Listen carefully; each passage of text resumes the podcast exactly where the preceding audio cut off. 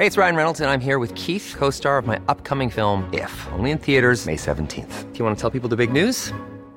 All right, I'll do. Sign up now and you'll get unlimited for $15 a month in six months of Paramount Plus Essential Plan on us. Mintmobile.com slash switch.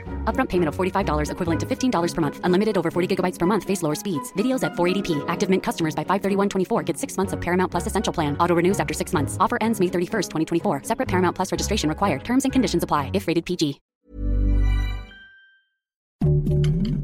Heraldo Podcast. Un lugar para tus oídos. Noticias del Heraldo de México.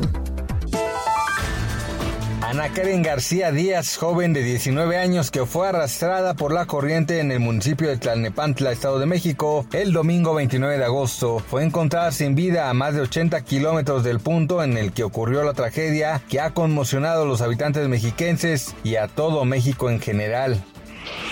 Adrián Alcalá, comisionado del Instituto Nacional de Transparencia, Acceso a la Información y Protección de Datos Personales, presentó el micrositio Contrataciones Públicas durante la emergencia que habilitaron para que la gente conozca los gastos del gobierno federal para el manejo de la pandemia de COVID-19, en donde resaltó que en 2020 la federación por una mascarilla KN95 pagó hasta 945 pesos.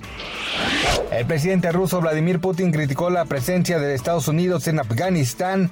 De acuerdo con el mandatario, los 20 años de guerra y de presencia estadounidense han sido una tragedia para este país. Declaraciones hechas un día después de la retirada total de las tropas de Estados Unidos.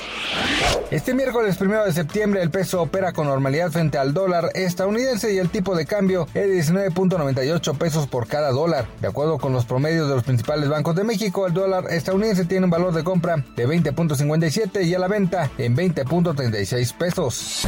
Noticias del De México.